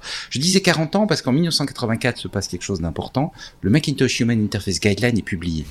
C'est sans doute un des premiers documents qui a été destiné à des équipes de développement qui n'étaient pas, ou de développeurs individuels, qui n'étaient pas nécessairement formés sur le sujet, où on va sortir un peu des laboratoires, sortir des centres de recherche, avec vraiment des premiers éléments de méthode. Dans les, dans les mêmes années, dans les années 80, à Stanford University, euh, Rolf Fast euh, invente ou présente ce qu'il appelle le design thinking, c'est-à-dire ce qu'on appelle en français la conception créative, et qui va vraiment être les premiers éléments de conception centrés sur l'utilisateur. C'est excusez-moi, c'est exactement ce que Sébastien disait tout à l'heure. Pour concevoir une bonne interface utilisateur, il faut différents éléments. Et donc là, il va faire une synthèse entre les pensées plus analytiques et les pensées plus intuitives. Et ça continue. On va pas, je vais pas vous faire tous les tous les bouquins. Il y en a un. Euh, si vous a donné son bouquin préféré, le mien c'est 1999, Alan Cooper, l'auteur de Visual Basic, sort un bouquin qui euh, réfléchit à comment on va pouvoir étudier le comportement des utilisateurs, le, le, raisonnement des utilisateurs face à un produit. Le bouquin s'appelle The Inmates are Running the Asylum. Les fous font tourner l'asile. Les fous, c'est les informaticiens. L'asile, c'est les pauvres personnes condamnées à utiliser certains produits de l'époque et, et d'aujourd'hui encore. Et le, le bouquin est absolument remarquable. Je vous le conseille vraiment. Bref, sans vouloir rentrer dans, dans, le détail de comment on fait tout, euh, je vais essayer de vous esquisser le genre de réflexion qu'on emmène quand on souhaite faire un produit avec une conception où on va emmener l'utilisateur et avoir une, une, proposer une expérience utilisateur qui va être euh, correcte. Le principe, ça va toujours être dans une approche itérative, c'est-à-dire qu'on va essayer d'améliorer son produit, on va réfléchir à l'expérience utilisateur et on va l'améliorer étape par étape. Euh, donc tout au long de la vie du produit, on va l'affiner. C'est pour ça souvent qu'on a des versions 1, version 2, version 3. On critique beaucoup les sociétés qui investissent dans le design par le fait que régulièrement il y a un effet de mode où elles relancent de nouveaux produits. Mais en fait, ça correspond au fait que euh, ben derrière, il y a des améliorations, des évolutions des produits. Ils trouvent de nouvelles solutions et ils veulent évidemment les introduire. Je pense que toutes les méthodes essaient de naviguer entre deux énormes erreurs, mais deux énormes erreurs qu'on voit souvent. La première énorme erreur, c'est aller demander directement aux utilisateurs qu'est-ce que vous voulez. Qu'est-ce que vous voulez? Et ça, c'est une très mauvaise idée pour plein de raisons, sans, sans rentrer dans tous les détails. Je vais juste prendre un petit exemple. C'est un test, je pense que c'est la Lufthansa qui avait fait ça, qui avait demandé à ses clients, mais quand vous, le, le design, dans la conception des, des centres pour le business, hein, dans les aéroports, mmh. quand vous allez dedans, est-ce que vous avez envie d'avoir plutôt des bonbons ou plutôt des fruits ou, ou qu'est-ce que vous voulez y trouver? Les gens évidemment dit on veut des fruits, on veut des choses saines. Alors ils ont fait une mmh. deuxième partie de test, ils ont mis deux bols, ils ont mis un bol avec des bonbons, un bol avec des fruits, et ils ont regardé lequel se vidait le plus vite. Et, et on se rend compte que la réponse à la demande directe n'est pas n'est pas ouais. du tout ce qu'il faut fournir comme expérience utilisateur, parce qu'évidemment les bonbons sont partis beaucoup plus vite que les fruits. Mmh. La deuxième erreur euh, qui est à l'extrême opposé et contre laquelle il faut éviter de naviguer, c'est tenter d'exposer les capacités du système. C'est-à-dire avoir une approche très technique, dire on a un système qui est capable de faire certaines choses et on va l'exposer. Euh, moi j'ai par exemple une machine à lessiver qui est extrêmement irritante. Machine à lessiver, ça fait beaucoup de bruit. Quand ça arrête de faire du bruit, on s'en rend compte, on entend qu'elle arrête de faire du bruit, donc on, on, est content. Et je ne sais pas quel est l'imbécile qui est allé mettre dedans un bip pour dire qu'elle avait arrêté de faire du bruit. C'est le genre de feedback qui ne sert strictement à rien. Simplement, la machine était capable, il y avait une carte électronique capable de faire un bip, donc on l'a fait faire un bip. Mais ça ne sert à rien. Si on est malentendant, ça sert à rien ah, d'entendre qu'elle fait bip. Et si on n'est pas malentendant, on a entendu qu'elle avait arrêté son cycle de lavage. Donc c'est vraiment une, une réflexion qui part sur la capacité du système et ça ne sert à rien. Comme l'a expliqué Seb, il faut organiser en fait une équipe pluridisciplinaire avec différentes compétences et, c'est là où tout ce travail sur les méthodes que j'évoquais un petit peu est intéressant parce que en gros ce qu'on va essayer de faire c'est trois grandes étapes. On va d'abord essayer d'avoir une espèce de modèle de ce que l'utilisateur est, de qui il est et de ce qu'il essaie de faire. Qui il est, bah, c'est comprendre, est-ce que, par exemple, par rapport à notre produit, l'âge est quelque chose qui est important Est-ce que les gens vont aborder le produit différemment selon leur âge Est-ce qu'ils vont l'aborder différemment selon le fait qu'ils l'utilisent régulièrement ou pas régulièrement? Est-ce que certains éléments de leur être va être important? Par exemple, moi je suis daltonien, et je, je ah oui pense à un produit, oui, et je pense Parce à un produit. plus de 10 ans, c'est maintenant que je le sais. Écoute, euh, voilà, euh, je suis pas daltonien super fort, mais j'ai des difficultés à voir certaines couleurs. Et dans un dans la conception d'un produit, il y, a, il y, a, quelques années maintenant, on présente un écran et je dis cet écran est complètement illisible. Et la personne se fâche en disant mais non, il est très joli cet écran. Tout le monde dit mais non, il est très joli cet écran. Non, il est illisible, on voit pas les couleurs.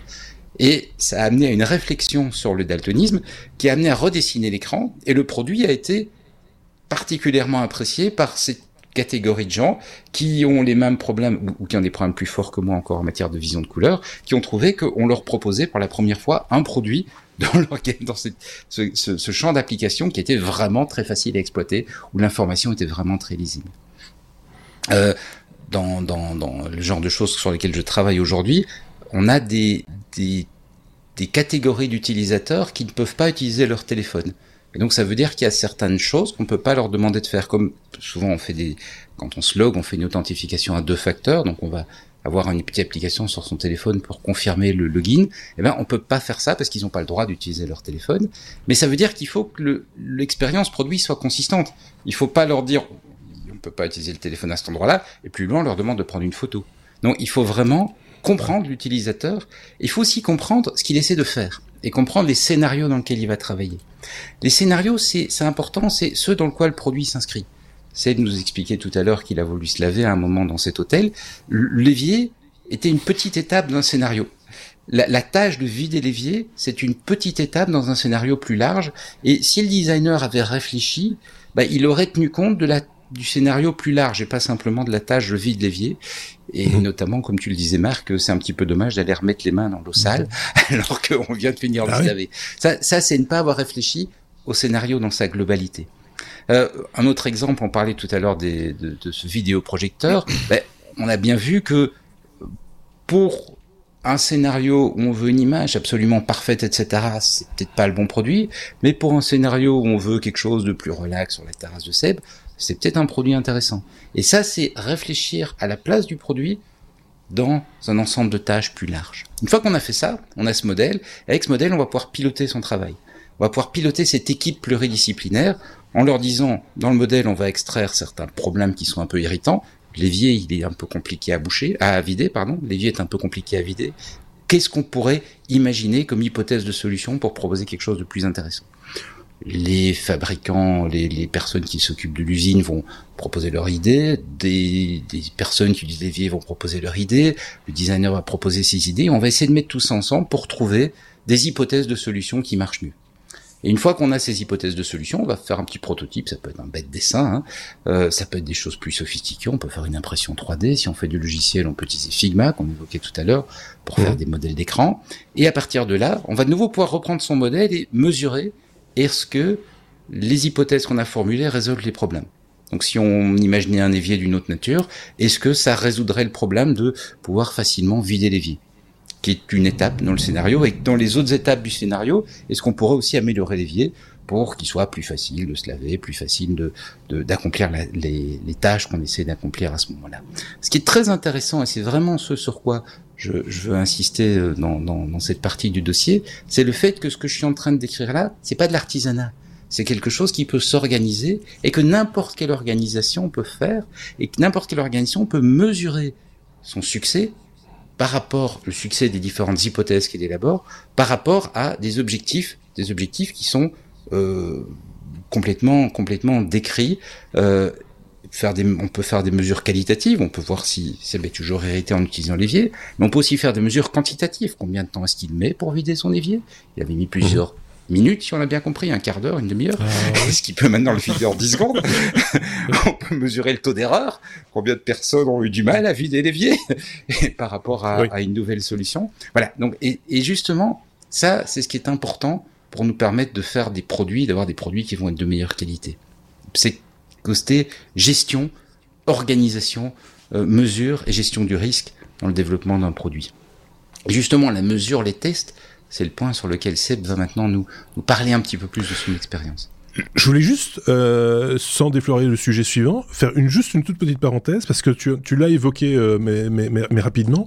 Euh, J'étais retombé sur un, un article concernant euh, une initiative de, du groupe Orange en France, qui a identifié euh, cinq personas dans le cadre, un cadre assez particulier, mais dans l'UX justement, puisqu'on sait qu'en France, 12 millions de personnes, donc une personne sur cinq, a une, une déficience ou une ou plusieurs déficiences, et que pour pouvoir les identifier et pouvoir justement les inclure dans la réflexion dont tu parlais, euh, Benoît, ces personas ont un sens. Par exemple, Amélie qui, est aveugle de naissance, ou Charlène qui est, dyslexique, ou Michel qui est atteint d'une DMLA, ou euh, j'aime beaucoup Thierry qui lui est, comptable et violoniste, ce qui est un handicap assez intéressant, mais ce qui, induit euh, aujourd'hui des, des troubles musculosquelettiques. Euh, et donc euh, il y a cet aspect-là aussi. Par exemple, devant une interface dans une gare, par exemple, le pousser sur le bouton peut devenir compliqué.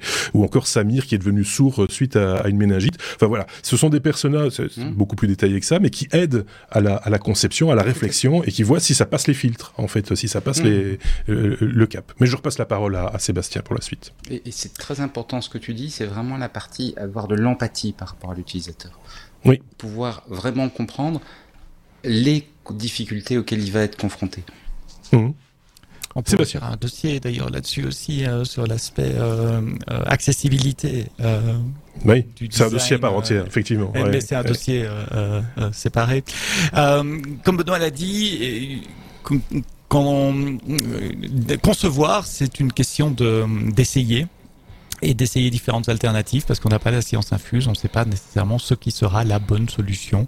Euh, et, mais là, je reviens plus dans le domaine du logiciel. Il y a beaucoup, beaucoup d'entreprises euh, qui appliquent en continu ce qu'on appelle des tests A/B, A/B testing.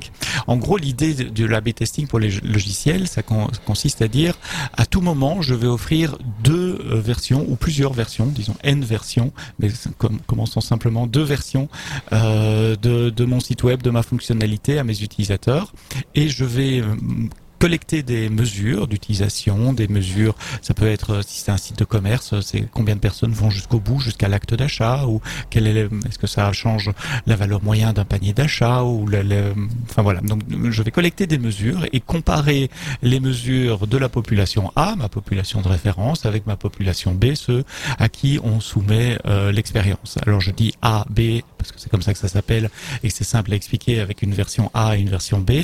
En réalité, souvent, il y a plein de dimensions différentes. Mais l'idée revient toujours à, même, euh, à, la, à la même chose, c'est faire des hypothèses de départ, définir comment on va mesurer ces hypothèses, euh, implémenter les, les variants. Alors pour un, un site d'e-commerce, ça pourrait être la taille du bouton acheter ou la position du bouton acheter Mhm. ou la couleur ou la police de caractère. Et puis euh, avoir une capacité de choisir certains utilisateurs qui verront la version originale et une cohorte d'utilisateurs qui verront euh, la version modifiée et exposer en temps réel plusieurs versions de son de son de l'expérience utilisateur à euh, ces deux cohortes collecter des données et c'est là que ça devient assez mathématique. Après le A/B testing, la partie informatique est relativement simple. Il faut pouvoir distinguer un utilisateur A d'un utilisateur B, pouvoir les grouper, proposer des expériences différentes. Ça c'est pas trop compliqué. Au pire, on fait avec quelques petits tests if then else dans le code. Évidemment, il y a des librairies de plus haut niveau qui permettent de, de, de faire ça. Puis il faut analyser les, les, les données et, là on rentre dans de, des maths pures et dures. Chaque fois que je parle avec des gens qui font du A/B testing, ça me rappelle les pires moments de, de mes heures de, statistiques euh, il y a très, longtemps euh, sur les bancs de l'université, euh, parce qu'en fonction de la distribution, il y a des tests standards pour mesurer la distance entre deux, deux, mesures de, la distribution, les, les Welsh tests si c'est des gaussiennes, les Fisher exact tests si c'est des binomiales, et là je vais voir Benoît sourire, si c'est des multimini- oh, multinomiales, on fait des tests qui carrés. Ça te rappelle quelque chose Benoît, les qui carrés Ça me rappelle quelque chose, mais, mais parce qu'on était sur les bancs de surtout. l'UNIF ensemble, ce dont je suis absolument certain, c'est qu'on n'était pas sur les bancs des cours pendant que ça se passait. On était au café en face, en train de prendre du chocolat. Tout s'explique. Parce qu'on n'en pouvait pas de ces, de, ces, de ces fonctions, de ces trucs dans tous les sens. Bref, dans l'aspect A/B testing, il y a une bonne partie de, de, statistiques aussi, euh, d'analyse euh, de données. Alors, selon la, fiche euh, Wikipédia, on sait pas trop quand l'A/B testing est apparu dans, dans le monde du logiciel. Il y, a, il y a des tests comme ça en matière de, de, de pharmacie également, hein, tester des, des, des médicaments différents depuis le, le, le 19e siècle. Et puis revient toujours cet exemple d'un employé Microsoft qui euh, se demandait tiens comment est-ce qu'on pourrait augmenter les revenus des pubs sur le moteur de recherche euh, Bing? Et euh, qui avait cette idée et cette idée euh, il l'avait soumis à son manager il disait c'est juste un jour de développement et ça peut changer quelque chose mais le manager avait estimé que c'était basse priorité fonctionnalité, pas important. Et il l'a fait quand même et il l'a mis derrière un A/B test. Et euh, tout d'un coup, il y a un groupe, le groupe de, de traitement, donc le groupe qui est exposé à la nouvelle fonctionnalité, qui a généré euh, 12% de revenus publicitaires en plus, euh, ce qui à l'échelle du site web total pour Microsoft, ça fait quand même 100 millions par an. Hein, donc Quand même. juste pour moi. Et Ouais. ce qui a déclenché d'autres problèmes d'ailleurs, parce qu'on pensait que c'était une fausse alerte, c'est pas possible que les revenus augmentent aussi fort tout d'un coup, 12%. euh, ben non, c'était juste son idée qui avait été exposée C'était pas à- normal. À, à un groupe de Et donc ça permet de valider des, des, des hypothèses.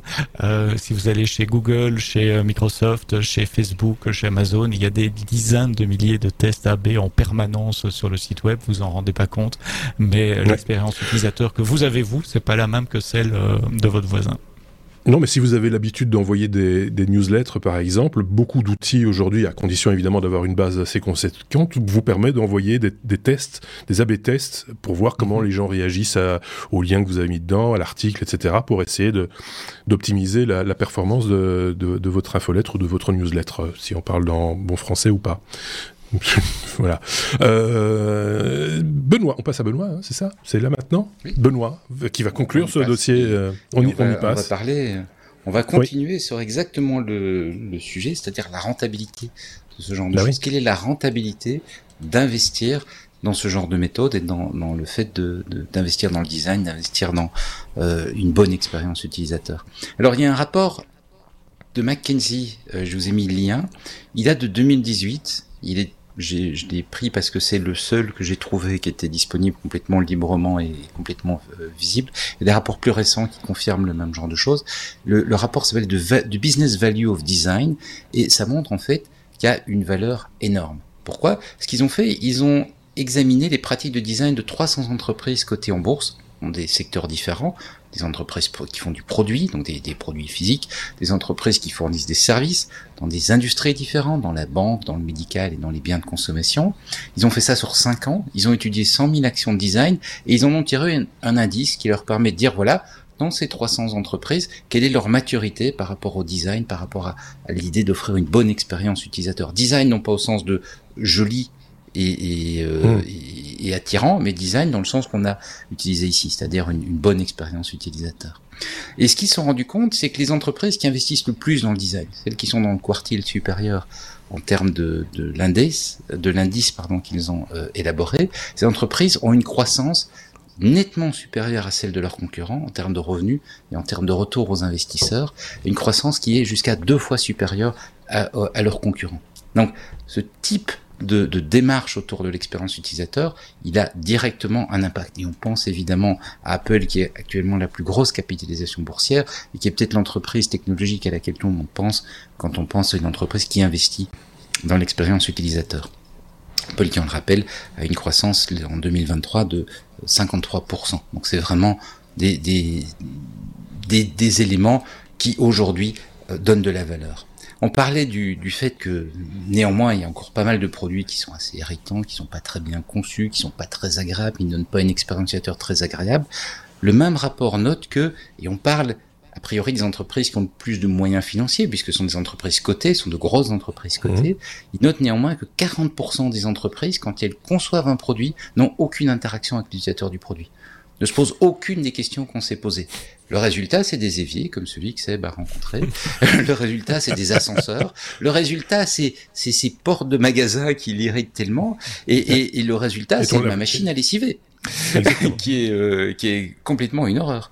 Euh, et 50% des entreprises ne mesurent pas les objectifs de conception. Donc n'objectifent pas les objectifs de conception qu'on se donne pour le produit et ne les mesurent pas. Et pourtant, et pourtant, ça marche. Pourtant, c'est ce qui nous amène à avoir des produits qui sont vraiment, vraiment intéressants. Euh, juste pour prendre un exemple que moi je trouve assez amusant, on va rester sur le domaine du café qu'on évoquait tout à l'heure. Un, des un des problèmes quand on veut faire des bons cafés à la maison, c'est de pouvoir faire l'espresso. Parce que l'espresso a besoin d'une mouture extrêmement fine. C'est pour ça que tout le monde prend des capsules Nespresso, parce que Nestlé a des moulins extrêmement efficaces et arrive à faire des capsules très très efficaces en, en matière de mouture du café. Mais pendant longtemps, si on voulait faire de l'espresso à la maison, je sais parce que j'ai essayé, il y a longtemps, euh, quand on voulait faire de la mouture, quand on voulait faire de l'espresso à la maison, il fallait investir dans des moulins qui étaient conçus pour un usage euh, dans, dans un café. C'est-à-dire des machines qui étaient conçues pour euh, traiter 10, 20, 30, 50 kilos par jour. Et il y avait des versions familiale, mais c'était la même machine avec euh, juste une couleur différente ou un truc pareil, donc complètement inadapté par rapport au scénario d'utilisation à la maison. Mhm. Et puis il y a une boîte qui s'appelle Niche, qui a lancé sur Kickstarter un produit révolutionnaire en disant, et si on imaginait un produit avec un scénario d'utilisation différent À la maison, on fait 2 trois espressos sur la journée. On fait pas 10 kilos, on fait 40 grammes. Oui. Qu'est-ce qu'on pourrait proposer comme produit qui fonctionne dans ce scénario? Ils ont proposé un produit, le Niche Zero, qui était un succès incroyable sur Kickstarter, qui a euh, littéralement redéfini une gamme de produits. Et aujourd'hui, toutes les grandes marques actives dans le domaine du café et dans le du moulin à café sortent des concurrents parce qu'ils sont obligés de répondre justement au fait que cette marque, elle a vraiment marqué complètement et réorienté un peu euh, ce type de marché. Voilà. Donc, ça vaut la peine qu'on soit une grande boîte comme Apple ou qu'on soit une petite boîte comme Niche, une petite start-up. On constate que ça vaut la peine de faire ce genre d'investissement. C'est ce qui permet vraiment de s'implanter sur des marchés. C'est super intéressant. Euh, merci pour ce dossier à, à- à tous les deux. C'est vrai que en l'écoutant, il y a plein de, il y a plein de strates qui peuvent être des dossiers, des sous-dossiers. De, on a parlé Mhm. d'accessibilité. C'est, évidemment celui qui me vient le, le plus rapidement à, à- à l'esprit, euh, puisqu'on avait déjà parlé, rappelez-vous, avec euh, l'autre Sébastien, on avait commis une série de hors-série justement pour l'accessibilité pour les personnes malvoyantes euh, et tout ce que cela implique, les outils que- qui, qui, qui, qui vont avec, et- etc.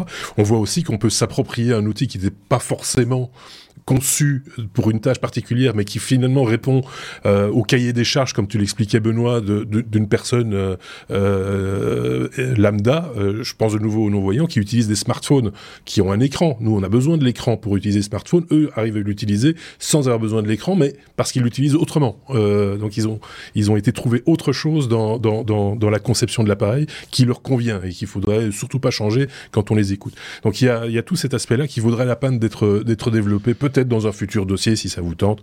Et si vous qui nous écoutez, ça vous tente, n'hésitez pas à nous le faire savoir. Et peut-être qu'à ce moment-là, on, fera- un effort. euh, pour, le, sortir. Est-ce que vous avez un truc à, à rajouter pour votre défense, euh, mes petits amis?